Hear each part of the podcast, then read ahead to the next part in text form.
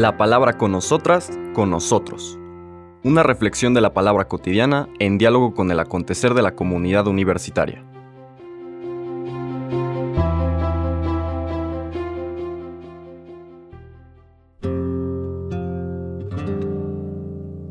Hola, buenos días. Bienvenidas, bienvenidos a la palabra con nosotras, con nosotros de este martes 25 de abril. Hoy dejamos a un lado brevemente el Evangelio de Juan, capítulo 6, este Evangelio, perdón, este capítulo que ya hemos dicho que tiene una densidad doctrinal, espiritual particularmente grande, y lo dejamos porque hoy es la fiesta de San Marcos Evangelista, y como suele ser en estos casos, eh, pues se cambia el Evangelio por el propio de la fiesta del santo, en particular cuando son los evangelistas. Por lo tanto, la lectura de hoy nos lleva al Evangelio de San Marcos, capítulo 16, versículos del 15 al 20. Vamos a leer el, el final del Evangelio, que son los últimos versículos de todo el Evangelio de San Marcos. Me parece muy apropiado que la liturgia nos lo presente como meditación en la fiesta de este gran evangelista, pues porque es la misión. En pocas palabras, lo que nos corresponde a nosotros habiendo recibido la buena noticia del Evangelio, el encuentro con Jesús en este camino mistagógico de Marcos, pues ahora vamos a meditar sobre qué hacemos con eso que hemos recibido. A qué nos invita este Jesús que hemos descubierto al eh, habitar, al meternos a vivir todas las escenas para este conocimiento interno del Señor Jesús, tal y como nos lo propone Marcos. El texto dice así. En aquel tiempo se apareció Jesús a los once y les dijo, Vayan por todo el mundo y prediquen el Evangelio a toda criatura. El que crea y se bautice se salvará. El que se resista a creer será condenado. Estos son los milagros que acompañan a los que hayan creído. Arrojarán demonios en mi nombre, hablarán lenguas nuevas, cogerán serpientes en sus manos, y si viven un veneno mortal no les hará daño. Impondrán las manos a los enfermos y éstos quedarán sanos. El Señor Jesús, después de hablarles, subió al cielo y está sentado a la derecha de Dios. Ellos fueron y proclamaron el Evangelio por todas partes, y el Señor actuaba con ellos y confirmaba su predicación con los milagros que hacía. Palabra del Señor. Hemos comentado cuando tuvimos el curso alrededor del Evangelio de Marcos, que muy probablemente el Evangelio de Marcos termina en el capítulo anterior, en el 15. Toda su, mistagogía era como dejar la, las respuestas a la búsqueda del ser humano abiertas. ¿Qué es lo que está abierto? El encuentro con Jesús.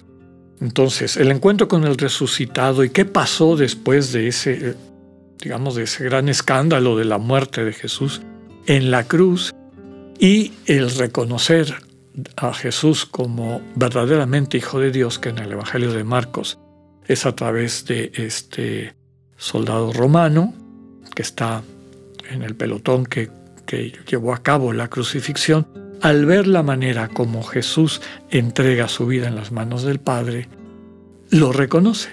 Y en ese, en ese personaje, toda la iglesia que ya no está circunscrita meramente al mundo judío, sino que ya implica a toda la humanidad representada en este romano de religión no judía, pues está invitada a reconocer a ese Jesús en la cruz como manifestación de Dios, como comunicación fundamental definitiva de Dios.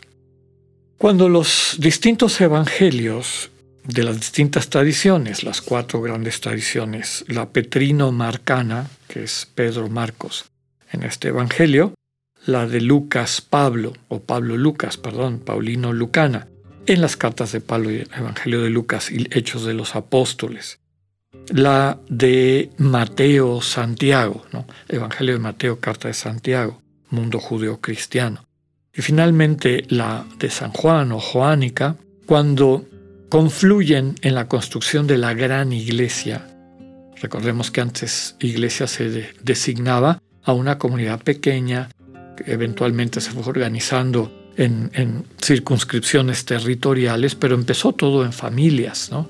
La iglesia que se reúne en la casa de fulanito o de fulanita o de esta familia. Los convocados, la asamblea de convocados que se reúne cada semana para compartir su fe en el Señor Jesús. Conforme fue creciendo la comunidad de personas que habían tenido una experiencia del Señor Jesús, pues se fueron constituyendo estas eh, supracomunidades, comunidades de comunidades, que eventualmente se convirtieron en los episcopados, ya a final del siglo I. Tenemos las cartas de San Ignacio de Antioquía, donde en esa iglesia de Antioquía ya hay claramente la figura de un pastor, un obispo, episcopos, el que cuida, el que ve desde arriba, el que atiende desde arriba, arriba en el sentido de tener una visión general de lo que la comunidad necesita, y así se fue estructurando la comunidad. Finalmente, este, tres siglos después, empiezan a confluir estas cuatro grandes tradiciones al ver, reconocer a Jesús, al mismo Jesús, presente en sus relatos evangélicos, el Evangelio de Marcos, o quienes seguían esa tradición, vieron que el, Jesús de Lucas también eh, eh, era como el suyo, lo reconocían, lo mismo que el de Mateo, lo mismo que el de Juan, y viceversa, lo podemos decir de cada una de las grandes tradiciones, pero no reconocían a otros Jesús de evangelios que presentaban a Jesús y su figura y su quehacer ya contaminados, lo que les comentaba anteriormente, con visiones de otras propuestas religiosas, particularmente del gnosticismo. ¿no? Esta doctrina que viene de Persia, con una división muy clara y poco cristiana entre lo espiritual y lo material, una sospecha de lo material, un ver el mundo como una realidad caída, destruida, insalvable, en fin. Entonces no reconocían, por ejemplo, al Jesús del Evangelio gnóstico de Tomás o de todos los demás evangelios apócrifos, ¿no? El Evangelio de Judas, que salió hace poco, que se puso de moda un tiempo. Estas comunidades decían, ese Jesús que parece un mago, que, que hace, hace actos de prestidigitación, ¿no? Cosas como que rompen el sentido de, de la historia de las cosas, menos humano en el sentido profundo del término, no lo reconocemos. Y entonces de estas cuatro grandes tradiciones surge la que se llama la Gran Iglesia.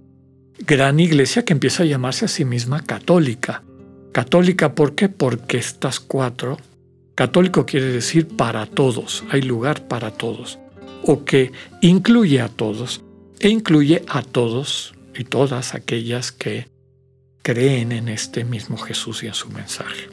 Cuando confluyen todas estas tradiciones, se hace una que podríamos llamar la última edición o corrección editorial de los evangelios, y una corrección editorial fue el final de San Marcos. Este capítulo 16, el que ya conocemos ahorita y que se conoce como un segundo final. Como la pedagogía original de Marcos era dejar al creyente abierto a su encuentro con el resucitado a su manera, Marcos no pone ningún relato explícito de encuentro con el resucitado.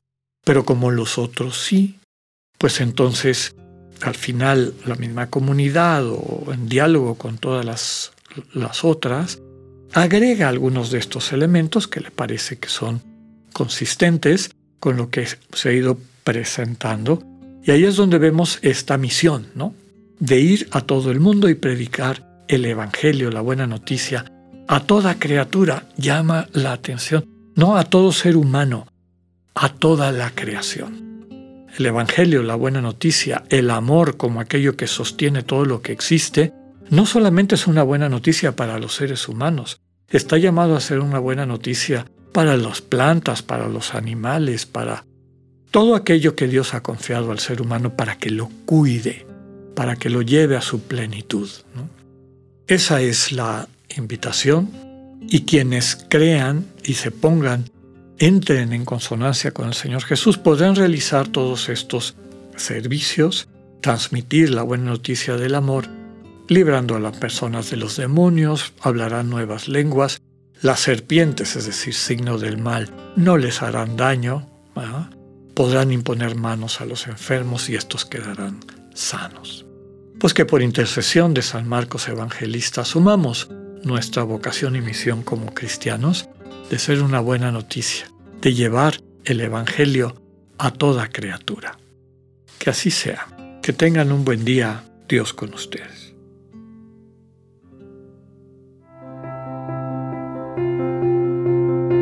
Acabamos de escuchar el mensaje del Padre Alexander Satirka. Escúchalo de lunes a viernes a las 8.45 de la mañana por radioiberoleón.com, a través de nuestra app gratuita para iOS y Android o por Spotify. Esta es una producción de Radio León en colaboración con el ITESO, Universidad Jesuita de Guadalajara.